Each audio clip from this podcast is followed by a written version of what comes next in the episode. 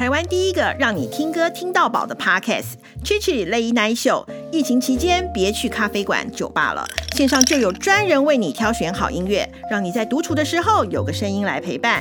这里也有歌手专访，让你可以深度了解他们的内心世界。Chichi Late Night Show 非常适合边听着歌边做自己的事情，在 Apple Podcast、SoundOn 独家上架，搜寻大写的 C C L N S 就可以找到哦。如果你想听什么歌，或是想在空中传情，也可以 IG 私讯 Chichi Late Night Show。让我们为你传递最真诚的心意。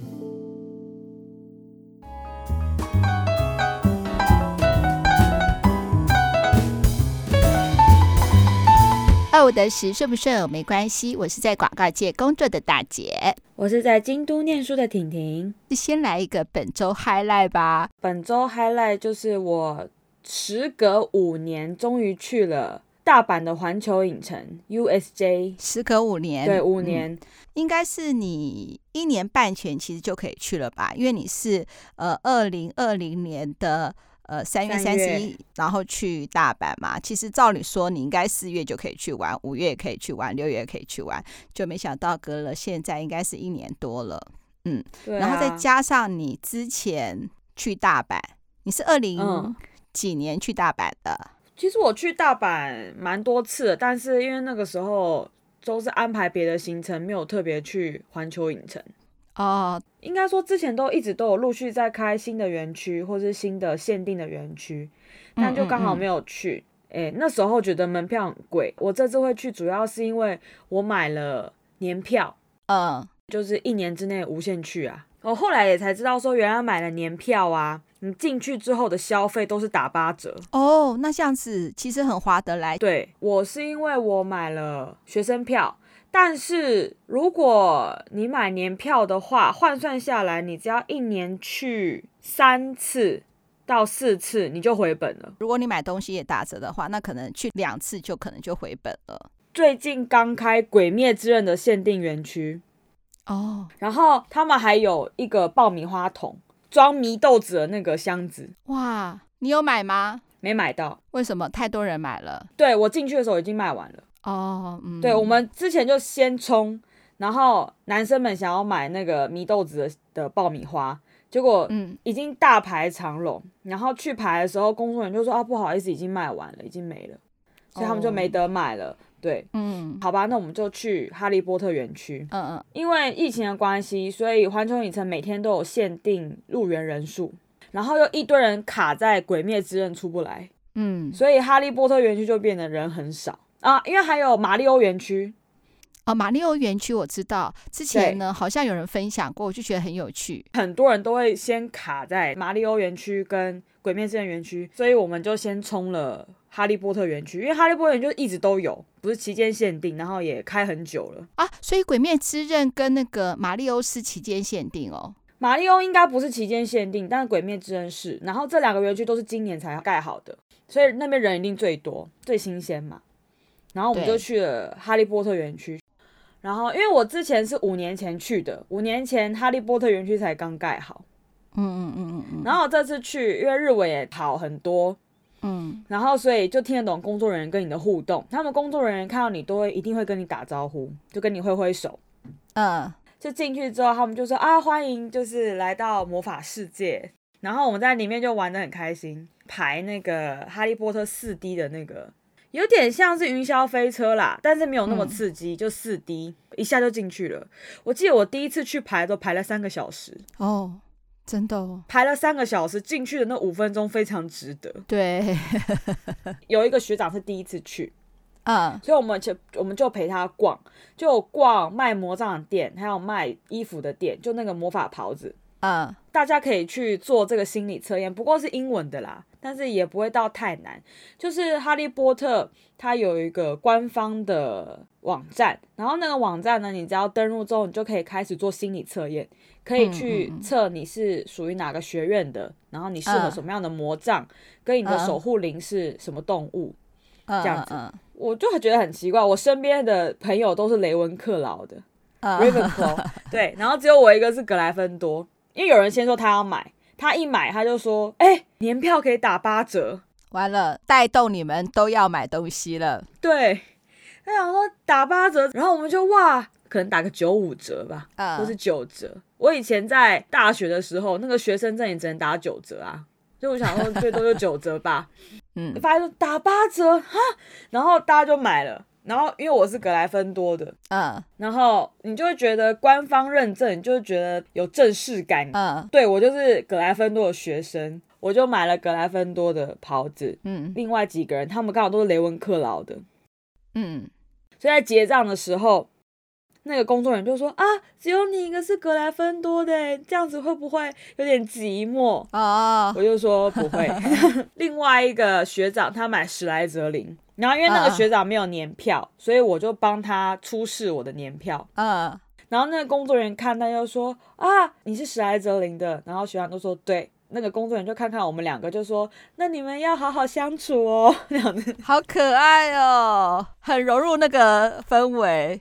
穿上那个袍子之后，跟赶快跟那个霍格华兹合照嘛，就说耶，我们终于入学了什么的。因为那个袍子其实也就算打了八折，也不便宜。所以我们走出去之后，就说再怎么热，我死都要穿着。真的，这带真的很热，但我们就穿，我们不管哪个园区都穿，就是到马里欧园区、小小兵园区、鬼面之刃区，我们通通都穿。那你们打完八嗯折是多少钱啊？打完八折，原本一万四，打完八折里面一万一。你是说日币吧？对对对对对，不管到其他的园区，那个工作人员看到你就说：“哦，今天魔法学校放假吗？”哦，好可爱哦，我好喜欢这样子哦。对，嗯然后他说：“好好玩哦，好好玩哦。真的很棒。”对，然后还有去一些园区，像马里欧园区，嗯主要是马里欧园区那边比较多互动的东西，就是马里欧不是会有一个小盒子吗？然后那个嗯盒子是一个问号，你可以去你在玩游戏的时候，马里奥会去撞那个，你去顶它，对对对有的时候会长一个香菇，有时候会掉一颗星星，这样子。对对，或者是有钱嘛。对，这个园区里面是墙壁上就有很多那个箱子，那你可以自己去揍那个箱子，也会有那个声音。啊，噔噔噔那种声音。对，就是马里奥游戏的声音，就很好玩。所以每个东西你都可以跟它互动，嗯，就蛮好玩的，很像游乐场啦，就不是单独的，只是哦进去玩一个设施。所以那边嗯我觉得可以待蛮久的。嗯然后那些工作人员看到我们，当然就先说啊，从魔法世界来的啊。我们说对啊，今天放假啊什么的。他就说啊，好，那在玩这些东西的时候，不可以用魔法作弊哦。好好玩哦。嗯还蛮有趣的。鬼灭之刃的园区虽然是限定园区，但是意外蛮好玩的耶。我原本以为就是，毕竟它不是环球主要内部的东西嘛，嗯我原本以为会有点无聊，可能就进去看看，就很像看展一样。嗯，就没想到那个设施还蛮好玩的。有什么？它是它只有一个游戏啦，它是有点像 VR，、哦，就是你是坐有云霄飞车没错，但是在坐之前你要戴一个 VR 眼镜，就有点像太空山，迪士尼的太空山。嗯但是那个情景是你戴着你的 AR 眼镜去玩的，嗯，嗯，蛮好玩的。那个情境就是那个电影嘛，那个什么什么什么列车。对，就无线列车的电影，就是你坐在上面，你就是坐在一个列车上，嗯，就会开始被那个鬼攻击嘛，然后嗯炭治郎就会出来，哦，很棒。声音就是声优，嗯，就动画里面的声优来直接配音。对，然后也蛮刺激好玩的。嗯，对，这就是我的本周 highlight。好，居然是呢，在日本的婷婷关心到我们台湾的一个新闻。那这个新闻内容居然是从 D 卡来的。就是呢，我最近在 D 卡上看到了一篇文，那篇文的标题呢，就是说她觉得她男朋友不够上进，嗯所以想要跟她男朋友分手。嗯那这篇文章呢，掀起了，先说结果好了，就是大家的意见都是赶快跟这个男朋友分手，嗯，就是分不分手大家都很一致。就是这对情侣快点分手吧。对，但重点在于说，大家对于那个女生对于上进的标准的看法感到相当的不认同。我觉得不认同的居多啦，虽然也有一些认同的。嗯那她就是在说，她自己跟她男朋友都是某直辖市的第一志愿，呃男校跟女校，嗯大家都可以先锁定北中南都各有几个嘛，大家自己想。嗯，然后呢，啊、呃，那个男生呢是在高中三年的时候，在班上都是保持前五名的成绩。嗯。可以说在课业表现方面算是相当优秀啦，但是呢，两个人刚好都在考学测的时候呢，考的成绩就是并不是说太好，嗯，应该照理来讲可能都会有九十分的实力，但是可能两两个人都只考了七十这样子，嗯，那女生就毅然决然的决定要去走职考这条路，但是男生呢，他申请上了，不好意思，这边校名一定要讲出来，好。我这边先说，我现在是转述，我并没有要认同 他接下来的想法，我是转述。嗯，那要把校名讲出来，是让大家可以了解后面为什么，呃，底下的留言会这么热络啦。嗯嗯，那个男生最后上了中兴大学，嗯，女生就觉得说，为什么你上中兴就结束了？嗯，怎么可以只上中兴呢？嗯，然后所以她就一直劝她男朋友说，要不要跟她一起考职考？嗯，那男朋友就说：“我不要，我觉得中兴就好了，也是中字辈啊，中字辈也很不错啊，这样就好了。”嗯，女生就觉得男生不再去挑战自己，或者是说好好的，或者我觉得他应该是觉得说要把自己真正的实力发挥出来。嗯，然后他就觉得这个男朋友呢很不上进。嗯，他用“不上进”这三个字啊，很不上进，嗯，然后也不对自己负责，没有对自己的未来负责，这样子。嗯、呃，这篇文呢，她这位女生呢，这位学妹呢，她也有啊、呃、贴出几个她跟她男朋友的对话，当然都匿名的啦。嗯、那她在匿名的内容，她就说呢，她说我已经帮你找好重考班了，重考班哦。啊，那时候女生已经考职考了，那她的成绩很不错，她最后上了台大机械以上的二类系的系别，嗯，算是相当的好啦。可以就感觉电机、机械这些资工的，嗯、反正就很厉害啦，这样子。嗯，那她就问她男朋友说：“我已经帮你找好重考班了，我愿意等你一年，就算最后上台大森林，我也没关系，至少让我看到你有努力。”嗯，男生就说：“我觉得中心不错了，再来森林也不是我的兴趣，我没有必要为了台大重考一年。”嗯，那女生最后就说：“那就分手。”然后他就说：“我觉得远距离恋爱不会成功。”嗯，他前面又在说：“我也不是说你一定要考台大不可。”嗯，只是希望我们能距离近一点。嗯，然后最后就分手了。嗯、呃，在这之前，女生也有劝男生要考职考。那他是这样子劝的嘛？他就说：“你要好好想想你的未来，你上这什么学校？我拜托你去职考。”嗯，那。这些话语呢，其实在底下就掀起了非常的大的热烈讨论，而且这个女生也把中心说成是中字中字之尾，就是中字辈的尾巴。嗯。那底下当然就很多人来留言了嘛，就是说为什么要把你的想法强诸于他人身上？嗯，然后跟说你为什么要贬低其他学校？嗯。那是不是没有考上台大的人，通通都是不上进的人？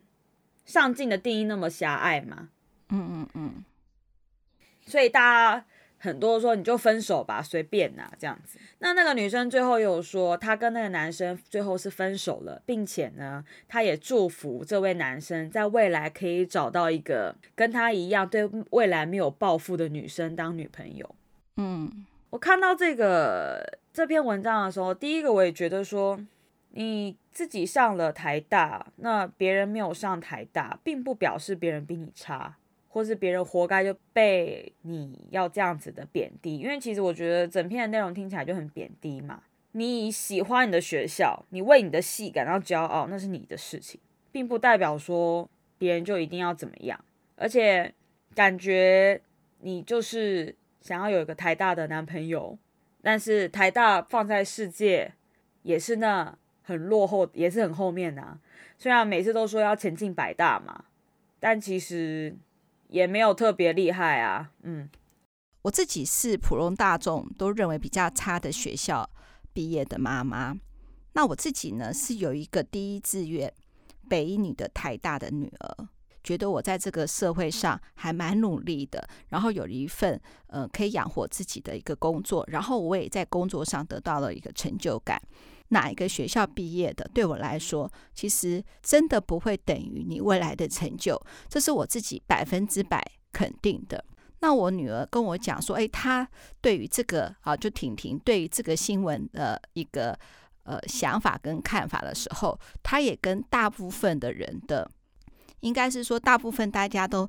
留言狂骂那个女生，她也有共同的，应该是有共同的想法跟看法，就是说你的认为或是你的价值观强压在别人身上，那你凭什么认为这样子就叫做上进或者不上进，或者是说你处理的方式很粗糙，你这样子很多贬义词，大部分的人他不是很肯定他。可是我让我回想到我女儿那个时候在国中的时候，她成绩就很好。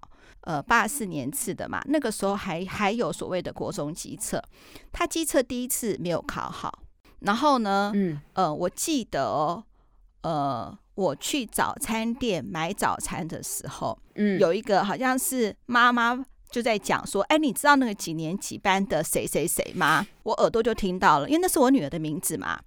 她说她才考几分而已，绝对不可能上前三志愿。那时候我听到的时候就觉得哇，那我女儿真的是非常有压力。嗯，虽然没有前三志愿，但是不可能就是没有学校读嘛。国中上高中怎么可能会没有学校读呢？我们不可能选择不考嘛，对不对？一定会选。所以那个时候你就参加了第二次机测，当然你就考上了北一女。嗯，外面好像逼得你必须要这样做，不这样做的话，真的就会说难听点，就会有所谓上进跟不上进。那个时候好像是在国二还是国三吧？呃，学生填说，呃，你考机测的时候，你的目标是什么？我还记得那个时候你写，你问我说，应该是要填哪个学校？那个时候我还说，那就填师大附中好了，因为五月天就是师大附中毕业的。我不知道你还记不记得？有有，我记得。就你填了以后交上去的时候，嗯，老师就说，你要不要跟你妈妈讨论一下？嗯，你应该填的是北一女中。嗯，我心里还吓一跳，说。哈，填北一女，那个时候我真心觉得，我女儿如果是能够考上中山，呃，师大附中，我都觉得厉害的不得了哦。后来上了北一女的时候呢，我以为这都是天之骄女了，可是百分之三十，原来这么高的比例，大家都有焦虑哎。嗯，有啊，因为那时候我才知道是说，身为第一志愿，你有第一志愿的光环之后，嗯、你你你说人生不一样了吗？对，我觉得应该是压力更大。嗯，假设好的，在这个低卡留言就是你的小学妹好了，我假设啦，好，反正直辖市的第一志愿，那大概好多个直辖市，我们假设她是北英女好了，你觉得如果她是你，好，如果你就是她啦，不要说她是你，嗯、如果你就是她好了，嗯。我也可以好好努力啊，我不见得一定要上北一女啊。那个时候的压力，你敢不考北一女吗？你敢不再挑战吗？我先问你，假设你的男朋友嗯好是建中好了，嗯，就是他还班排前五哦，在这种情况之下，对啊，考试嘛，总是会有不小心嘛，好，他不小心考的不好，我觉得班排前五这样的成绩一定是不小心。建中的前五名应该一定是台大没问题。因为不小心，嗯，又不愿意重考，嗯，就非常的奇怪。如果我是他的女朋友的话，我一定会觉得是说，你为什么不重考？嗯，你到底因为人生有设定很多目标嘛，嗯，他定会觉得是说，这个是应该是，嗯，第一个必须要拿到的门票，你为什么要放弃？嗯，我们先不管他的那个呃措辞，他一定会非常的急嘛，他一定会想要 push 他嘛。嗯那我们有的时候哈，在 push 人家的时候，都会用一些不当的字眼呐。我自己也不好意思跟我们真听众真爱讲。有时候我生生气婷婷的时候，我也会说：“你是我的女儿，你就要怎么怎么样。”好，甚至有些人还说：“哦，我怎么生出这样的小孩？”可能会这样讲。嗯，我举例来说啦，你怎么看这件事情？我觉得他就是很气，才会在低卡留言。我觉得第一个哦。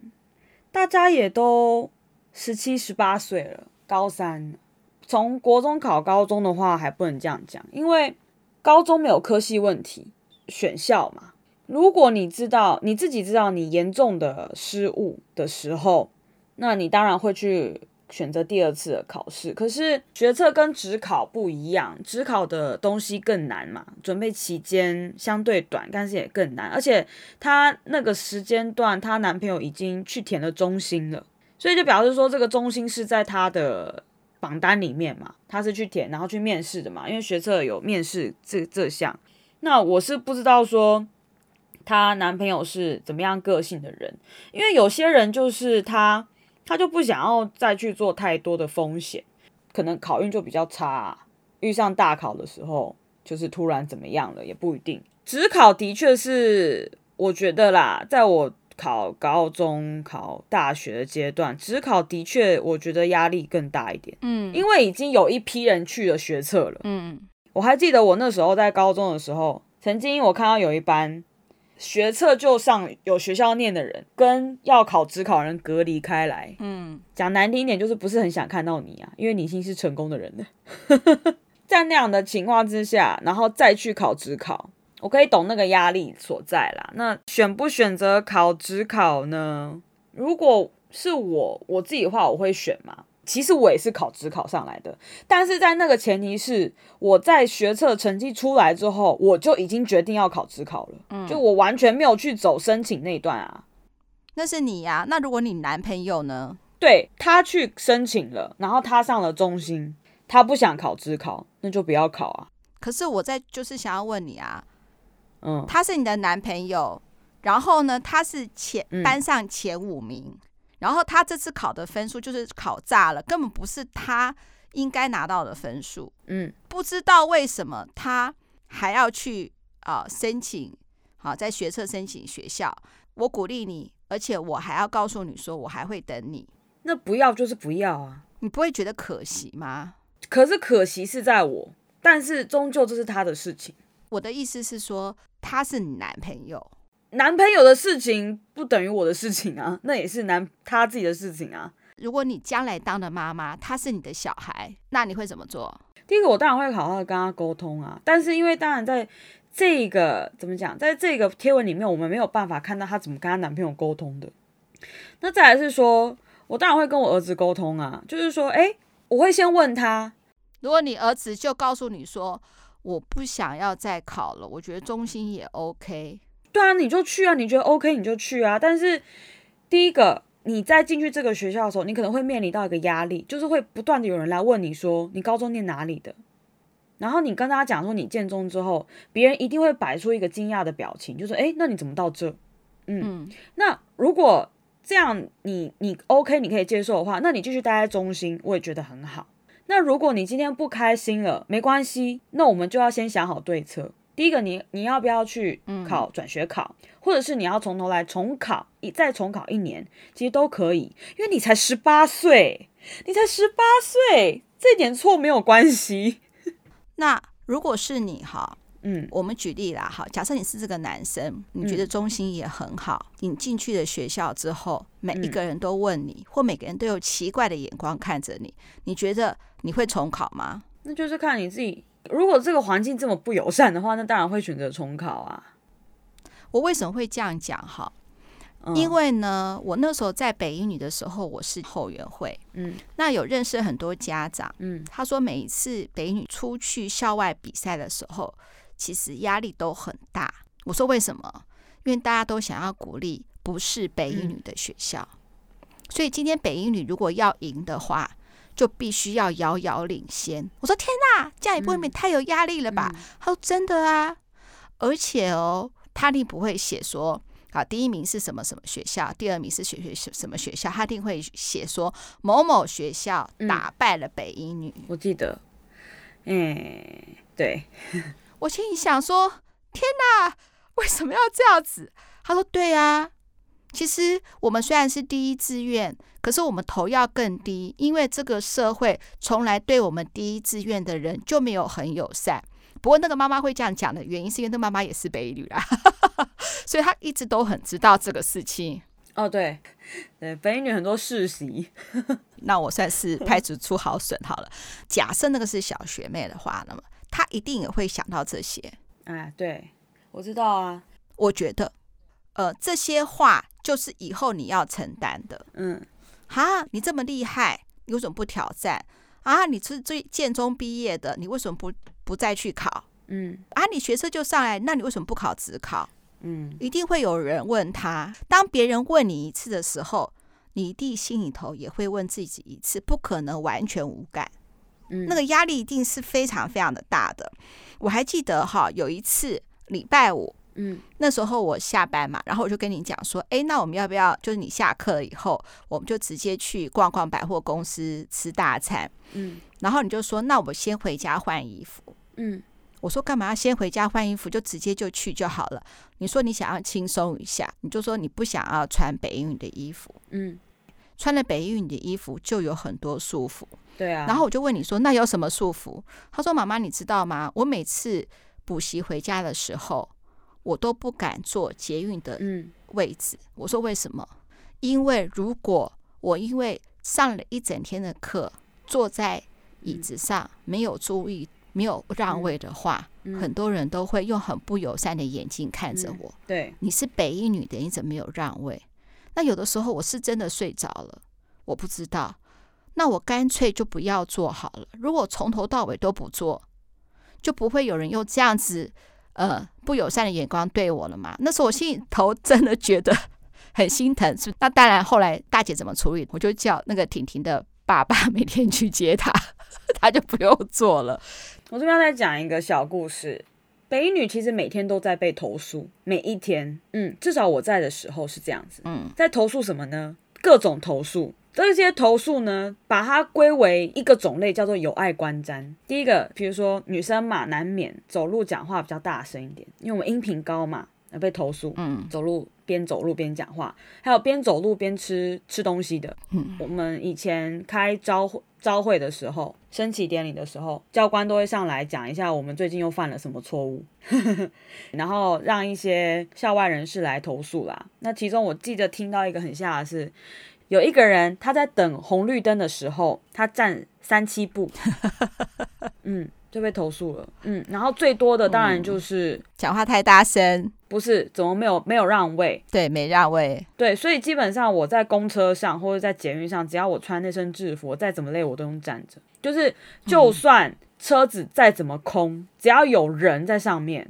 我就会站着。嗯，太可怕。我还记得我有一次，我是真的坐，我不是坐博爱座，博爱座是根本不可能坐的。然后我有一次坐到一个位置上，然后我不小心睡着了。然后我记得我后面的人，他就很用力的拍我，坐在我后面，他就很用力的拍我，把我叫醒，就跟我说你要让座。然后因为我那时候也是被他拍醒，刚醒过来迷迷糊糊，就说哦哦，我可能啊、呃、要让座哦。我还想说哦，我没有注意到有人有人要上来，然后还想说哦，感谢他提醒我这样子，嗯，站起来让座。后来你跟我讲了以后，我心里头很气，我想说那那个人。对，不让座吗？他是不会自己让吗？超奇怪的，他也没事啊，他还可以那么用力的拍我。他也是年轻人呐、啊，大概三四十几吧，一个阿姨，我可以懂啦。对啊，好，那大家都是用这样的一个高道德标准去审视我们的第一志愿的学生，他是不是北一女就应该要上台大？嗯、你还记不记得你有一个好同学，嗯、他上淡江建筑、嗯？对啊，我还记得他那时候告诉你说。嗯淡江建筑是一个很棒的学校，嗯，那个建筑系是一个很棒的系，嗯，可是他后来怎么样，也是承受不住压力呀、啊，嗯，因为大家都会问他，他、嗯，哎、欸，你为什么会愿意来念淡江建筑？嗯、你看后来他只有重考啦，嗯，他最后去了成大，对啊，这就是社会的压力嘛，嗯、逼迫他的嘛，嗯、有的时候不是他要选择、欸，哎，嗯，是我们不想让他选择、欸，哎，嗯，所以说也就是因为这样子。才会那个女生才会讲，当然那个 D 卡的新闻全部都在骂那个女生啊，嗯、就觉得你不应该是这样啊，对，你怎么可以？就是因为他贬低其他人的学校啦。可是反过来那些人说，你怎么会来念淡江建筑啊？嗯，那这又代表什么呢？我肯定你的学校哈、啊，嗯、我来念呐、啊。为什么其他人会这样子对这个愿意去念的北一女的学生讲出这样子的话呢？对不对？不过好。重点我这边呢、啊、也想要摆在是说他的 Po 文的那个呃语气啊，真的会有的时候，你是什么学校的？你对得起你那身制服吗？你怎么会去念这样的学校？我看了以后也很害怕，很傻眼。嗯，这就像好，假设你是像我们都是算是白领阶级好了。假设我说用脑，其实啊比劳力者更加辛苦，人家也可能会骂翻我。你是用什么角度去比较这个事情的？你好意思这样说吗？你坐在办公室，你吹着冷气，那些在外面刮风下雨的人，你是好意思说出这样子的话吗？对啊，人家的辛苦不是辛苦哦。你没有办法细究，是说，嗯，以我来说哈，以大姐来说好了。其实我因为长期就是姿势不正确，嗯、说真的，我整个那个脖子都变形了嘛，手麻、嗯、手麻脚麻的。嗯，假设我以这个来去比较的话，嗯，人家会细听吗？人家知道我目前身体的状况吗？不知道嘛？我敢再这样讲，就被人家一定被骂翻。嗯。所以说，如果是说你今天是第一志愿的话，如果你说啊，其实数学真的很简单，一定会被骂翻。可是也许他讲的这个这个数学是怎样的数学呢？一般人都学得会的数学呢？听不下去，你光起一个头就被人家骂翻了。如果他知道你的身份的话，就没得讲。或者是说你是有钱人，假设你说其实赚钱很容易，那就是赚多少钱的问题嘛。但是你只要说赚钱很容易，先被骂翻。因为你要知道你自己的立场跟身份，你在叙述一个事情的时候，你可以用不同的方式来叙述，也许就会得到不一样的答案。也是有蛮多人讲的，就你在什么样的社群发文，你就要知道你的对象是谁，这些对象可以给你怎样的安慰跟支持，你也应该要了解，否则的话，你到社会上的话，你就很难很难很难这个路走得下去。我不知道，可能是因为你是我妈妈的关系，你因为你有一个第一志愿的小孩。基本上，我个人是我看到这篇文章的时候，我个人是觉得蛮生气的。生气哦，你生气？蛮生气之余，又要有点感慨啦。因为假设她是我学妹好了，我先把她自动带入一下，她是我学妹，因为我觉得。我们学妹应该这种人应该也会蛮多的。嗯，这其实有讲到是说，也不知道是信还是不信啊。就是她成功的长成了别人所讨人厌的第一志愿的人。大家所讨厌的第一志愿的人，你觉得是是怎么样子？其实就是来自第一志愿的傲慢。其实从某种程度来讲，我们就是既得利益者啊。为什么第一志愿的很多都是世袭的？妈妈念北一女，女儿很多都念北一女，甚至还有到奶奶辈的。推着轮椅来的，也是说，哦，这个椅子从我以前都这样，吓死人了。嗯，日日治时期的，对我那时候参加所谓的那个学校日的时候，就有被吓到。嗯，就有一个我旁边就有一个妈妈说，哎，奇怪，学校厕所在我那个念书的时候就是这样，嗯、现在都已经几年了，我们学校厕所还是长这样。嗯，我相信大家都一样优秀嘛，而且那个时候我记得我进去的时候，校长跟我们说，德智体群美嘛，对不对？那智这方面，大家一定都已经都拥有了，所以我们学校对于学生的教育，应该就是剩下德体群美。对，我知道。我想回应的里面是，他有讲到说，站在什么样的高度，吼，会看到什么样的眼界。嗯，那你觉得你站在比较高好了啦。嗯，那你应该就要有更宽广、更包容的眼界才对，你不可以说出这些话。那你也要对得起你的校服啊，你要对得起你的校徽。对对对对，嗯，你怎么可以讲出这些话呢？嗯，那其实我觉得他会讲出这些话，你讲的那些也对，但其实我觉得哈，这些画作，不管你是社会带给他的观感，还是他自己长成的那个观感，他其实对于她男朋友，其实最终抽丝剥茧，最后就只剩两个字，叫做面子。嗯，他就是觉得没有面子。我以前我可以懂他的心情，嗯，通常这个时候，你看他虽然学测考不好，后来他只考考非常好。我是觉得我只考没有考很好啦，虽然我沾到了台大这个边，嗯，我觉得他目前哦，应该还是属于那种我只要努力，你就一定会成功。也不是说我世间上所有的人只要努力就会成功，你不成功只是因为你不努力。嗯，但是他对这个成功的定义又非常的狭隘。我觉得的成功才是所谓的成功，所以当你没有达到我心中所谓的成功的时候呢，你就是不够努力。对啊，嗯，那他对于努力的程度跟方法的定义也很狭隘。但我觉得这也合理，因为其实讲难听点，你上国中要干嘛？为了考高中啊。你上高中为了要干嘛？考大学啊。所以我们都会很容易的用最后的那一次大考去定义你前三年的努力。嗯，对。但是我想要跟这位学妹讲的是说，其实哈，她这些发言啊，就是根本还没有上过大学的。我觉得她也把台大想象的太美好。对，嗯，对。大学是一个，尤其是台大太开放了的一个环境，反而会让你无所适从。因为在北英语的时候，全部的老师都会用尽他们所能，请出他们所有的知识来栽培你。嗯，大学可不会，而且没有补习班这种东西。嗯，会变成是完全自我的摸索。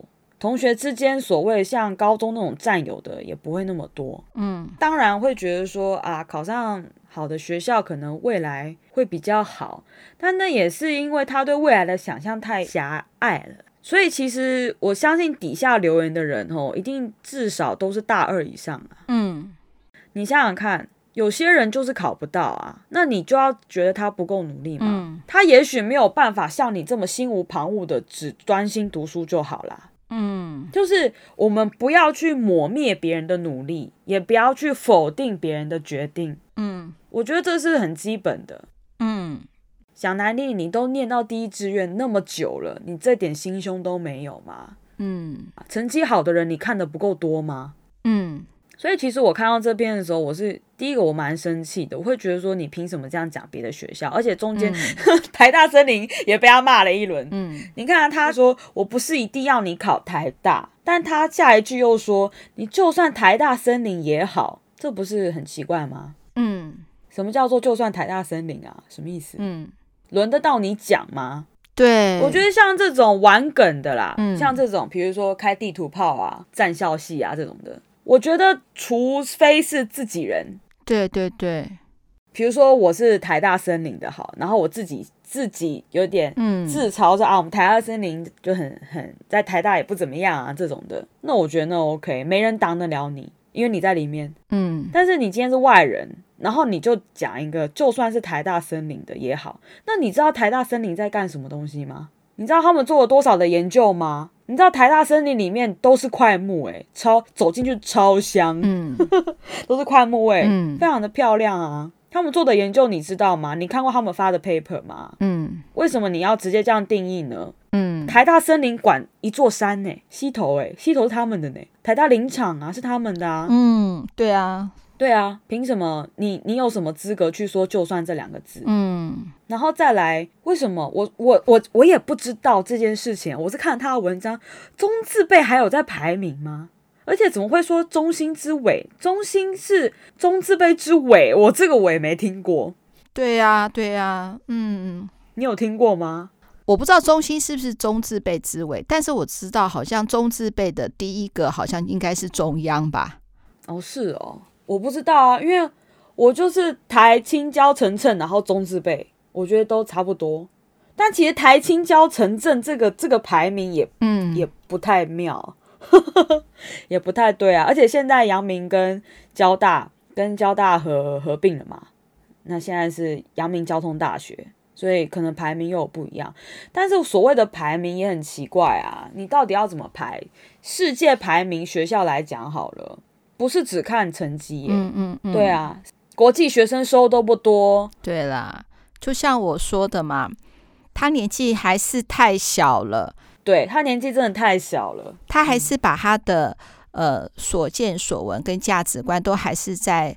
他国高中的时候，所以说，当你们那个台大叶秉成教授说“人生不是赢在十八岁就好，有没有出息不是看十八岁考上什么学校科系”，听不下去这句话，他完全的听不下去啊！我知道他这个时候一定还是非常的目的导向啦。比如说，我都已经上台大了，嗯，我男朋友是中心，我这样怎么怎么好意思？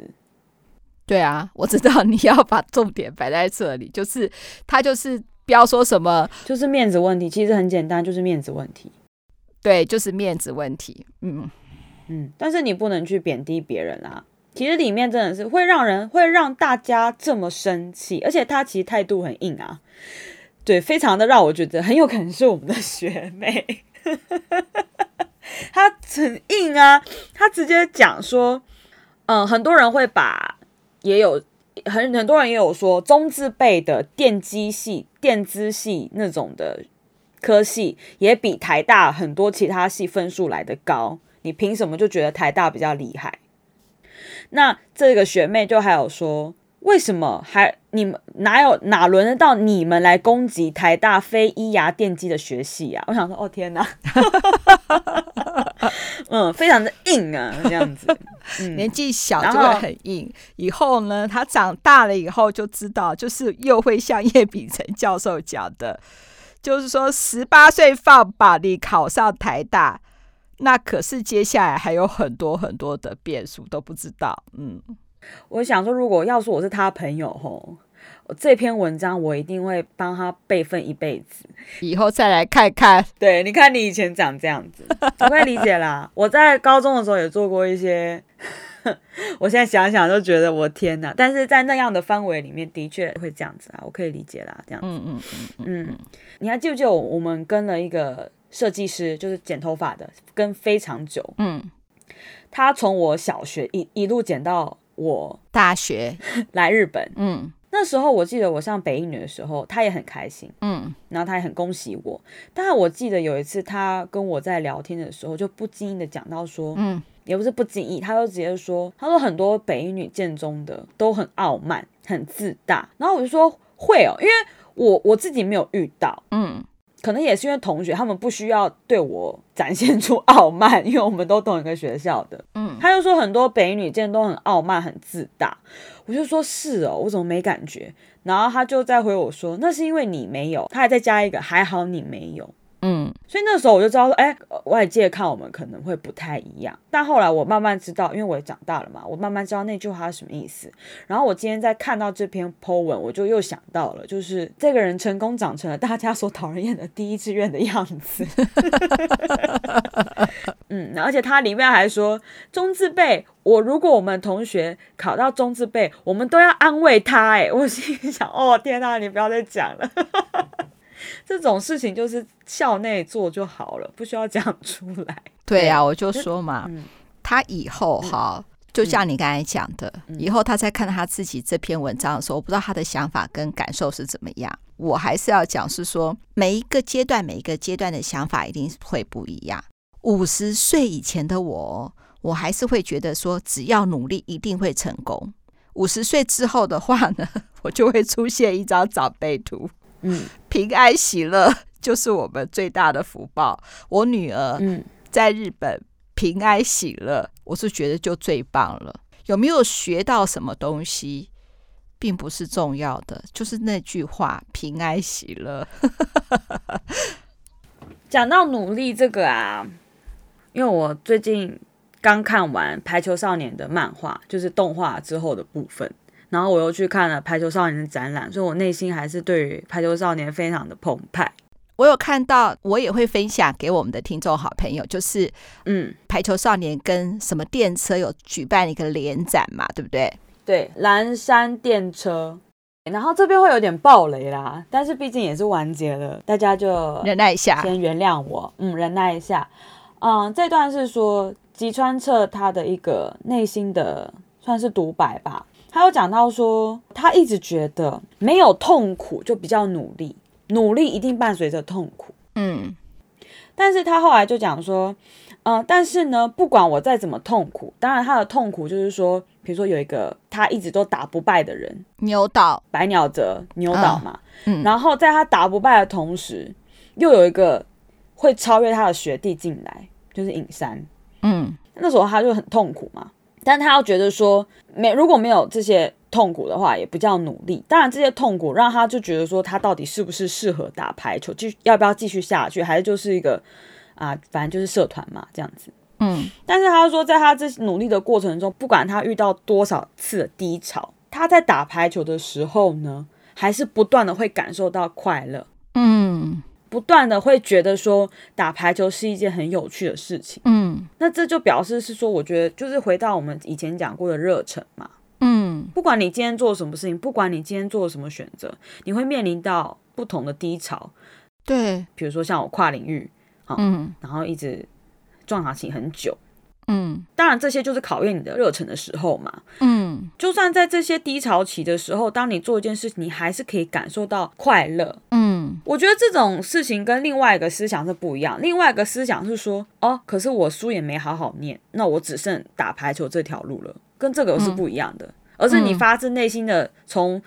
这件事情上得到正反馈的话，你就会愿意继续走下去。对，嗯，所以其实我也想讲，就是说，不管你今天到什么学校，嗯，你就算到了哈佛好了，嗯，世界顶尖了，哈佛了，Stanford 之类的这种超级厉害的学校，如果你在这个环境你不快乐，那就算你站在这么高的高度好了，你的眼界也不会宽。对，我跟你有同样的感觉。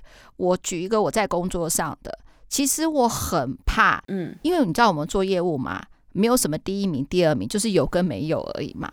我很怕每次那个放榜的时候不是我的那个感受，但是我还是很喜欢不停的挑战，在挑战的过程、努力的过程之中还是痛苦的，嗯，但是呢，我喜欢这个痛苦的过程，嗯，因为我知道。得到的那个成就感是我要的，就像那个、啊嗯、二姐啊，她很讨厌出版这个工作，因为呢，每一次每一本的出书的一个过程，就她就说，就像怀孕生小孩一样的辛苦，但是呢，嗯、就是一本书的诞生，她又很开心。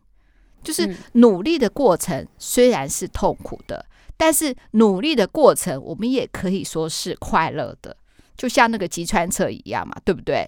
嗯，因为日向毕业之后，他决定去打沙滩排球。嗯，他想要更加的训练自己，全方位的训练自己，因为沙滩排球只是只能是二对二。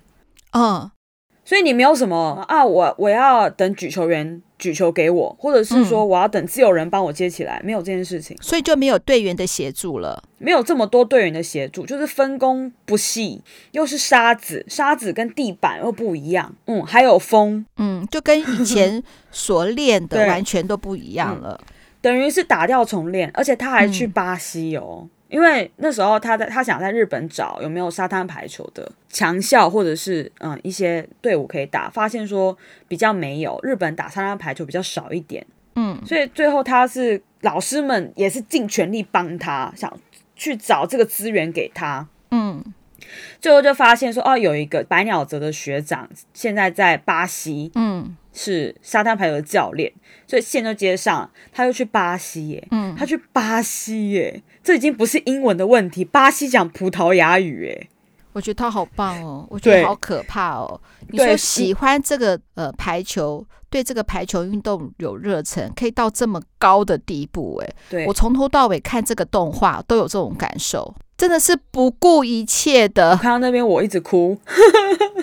对啊，就是不顾一切。对，我看到那边一直狂哭。我跟你讲，嗯、过程不要说痛苦好了，根本就是怎么讲，嗯、地狱般的辛苦，他都愿意去挑战，哎，真的是太伟大了。嗯、这个真的很激励人心，哎，真的。我每次看到那边我都是哭，嗯、然后我已经看了三次，我都还是哭。我不管。嗯、然后我觉得那个作者真的很会，他很会铺陈。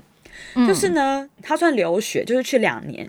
那这两年中间呢，嗯、他就是打沙滩排球，嗯，然后沙滩排球是这样，沙滩排球是那个随时组队、随时拆伙都没有问题，嗯，企业的赞助也是个人，所以没有队伍这个问题。那你就是不断的跟别人组队，然后他们是打积分赛，嗯，所以就是不断的跟人组队，然后拆伙，然后这样子去打，嗯、去累积自己的分数。那他同时也有在学。沙滩排球那个教练有教他，而且因为他当然最终还是要还是想要是回到室内排球，所以他在这个同时，他还是有继续精进他室内排球哦，还是继续打，所以他等于是两个同时在进行，但是沙滩排球更重这样子，嗯，然后教练有帮他安排宿舍，因为要学语言嘛，还是要学葡萄牙文，嗯、然后他室友不怎么理他。嗯，就是有点冷淡，所以他都每次都自己吃饭，自己弄东西。哇，那一定很孤单呢。对，他又打工，他去那边当那个 Uber E，嗯，打工自己赚钱。嗯、那天的安排就是说，嗯，在送外卖的时候迷路了，毕竟人生地不熟嘛，嗯，迷路了，所以送餐时间晚了，被客人骂。而且你知道那种外送人员那种评分是很重要的，你知道吧？嗯，然后他就觉得很烦。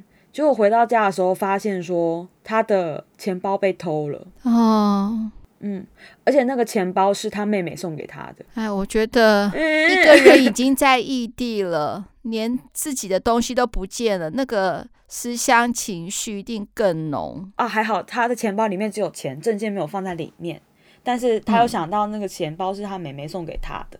那这时候他室友回来了嘛，他就问他室友说要不要一起吃晚餐，他室友又不理他，嗯，所以他整个心情就很 down。作者就画一个人窝在床边，我就觉得啊，天哪，我太懂了，我太懂那个心情了，你知道吗？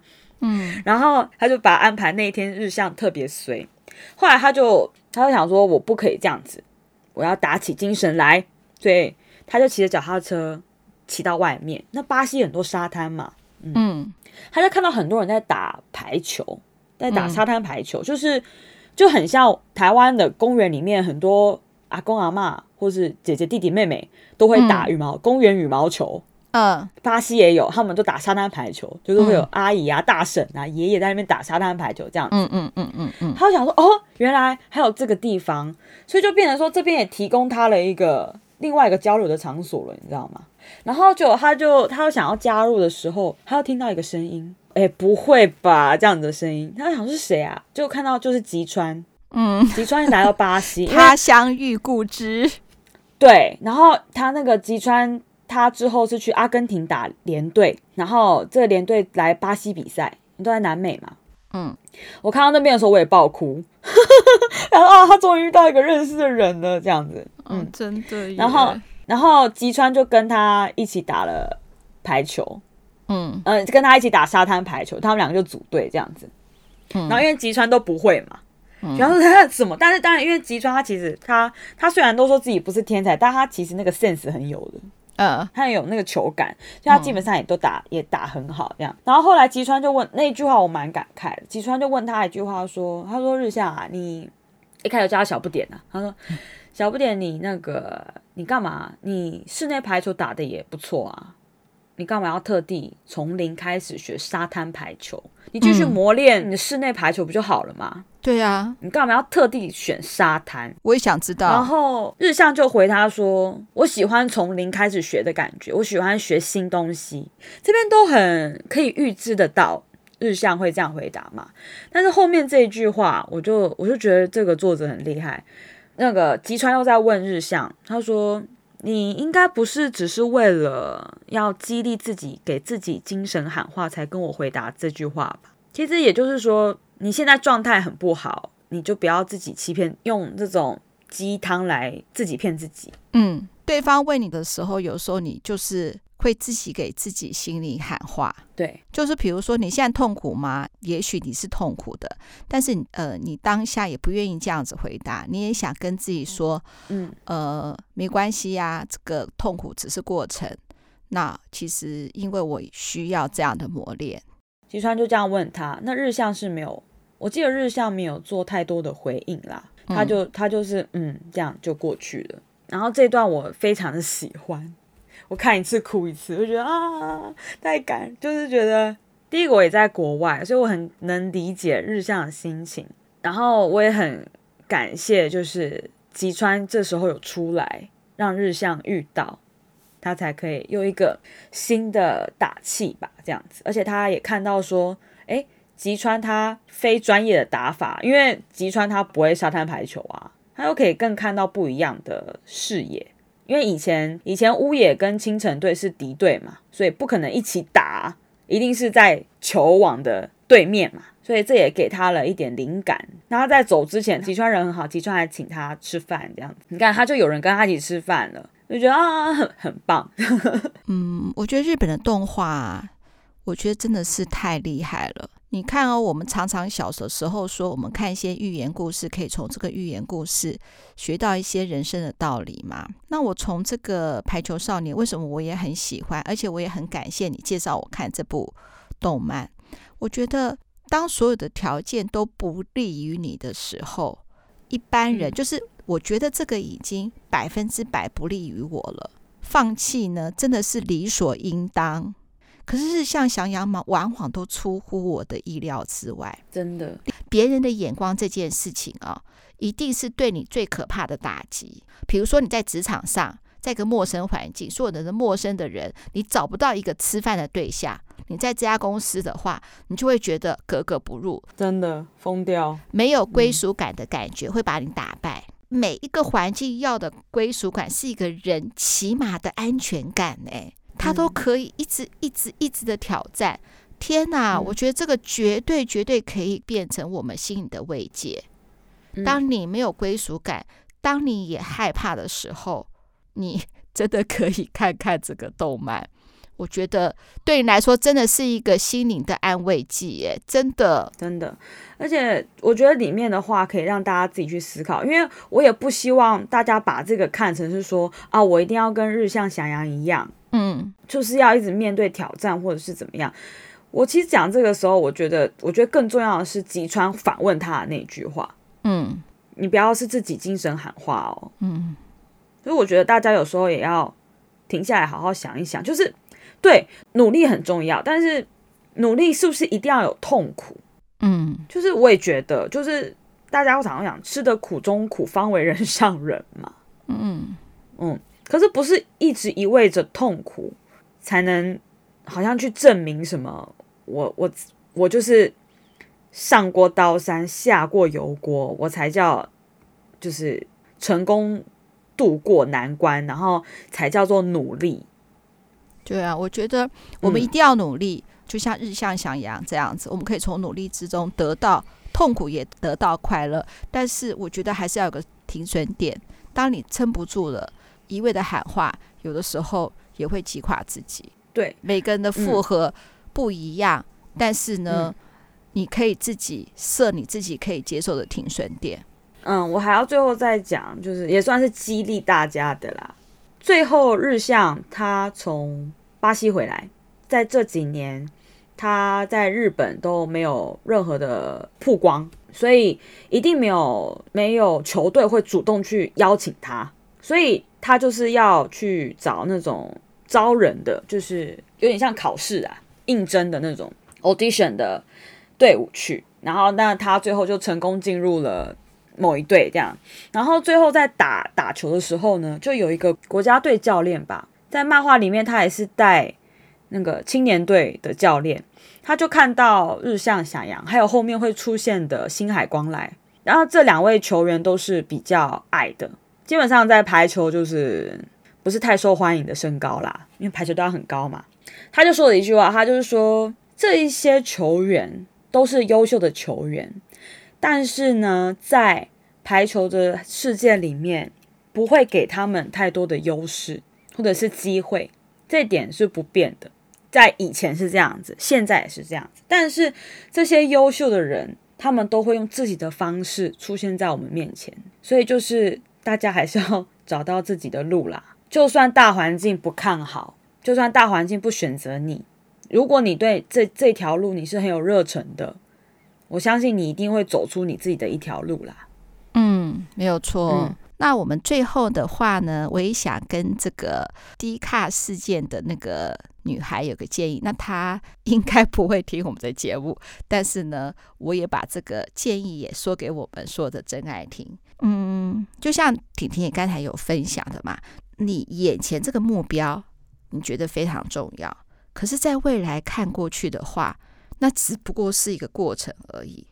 那就像很多人在那个 D 卡留言，就上面有写嘛，说这个男生如果假设真的念了台大，他未来成为了一个学者，好了，然后又或者是说他念了中兴，可是他创业成了一个大老板，那什么样的结果才叫做真正的上进呢？就因人而异了嘛。那就像是婷婷讲的，那是他的人生，他应该他自己去选择。我从这个低卡的新闻呢，也告诉我自己，也告诉我们所有的真爱喽，不要在乎别人的眼光，然后选择自己的路。好，偶得时顺不顺耳没关系。希望呢，我们今天的分享你能喜欢。我自己呢是听到呢，婷婷呢关心台湾的新闻，我是蛮开心的，感觉呢她就好像还是在我旁边。那最后我们的结语，嗯、那婷婷再来呼吁一下喽。二五得十顺不顺耳没关系。我是在京都念书的婷婷。如果你对今天的分享觉得讲的还不错，然后也很喜欢的话，欢迎帮我们。按赞、订阅、留言哦，五星评价，谢谢大家。那当然，在各大平台上都找得到我们的节目，不管是 Apple Podcast、Mixer Box、Google Podcast、Spotify、KK Box 都可以找到我们的节目哦。那请大家一定要帮我们分享出去哦，也希望可以在 Apple Podcast 上面多多留言和我们互动，让我们知道你的想法哦。没有错，拜拜，拜拜。起那天，一起坐在后山墙上，夜景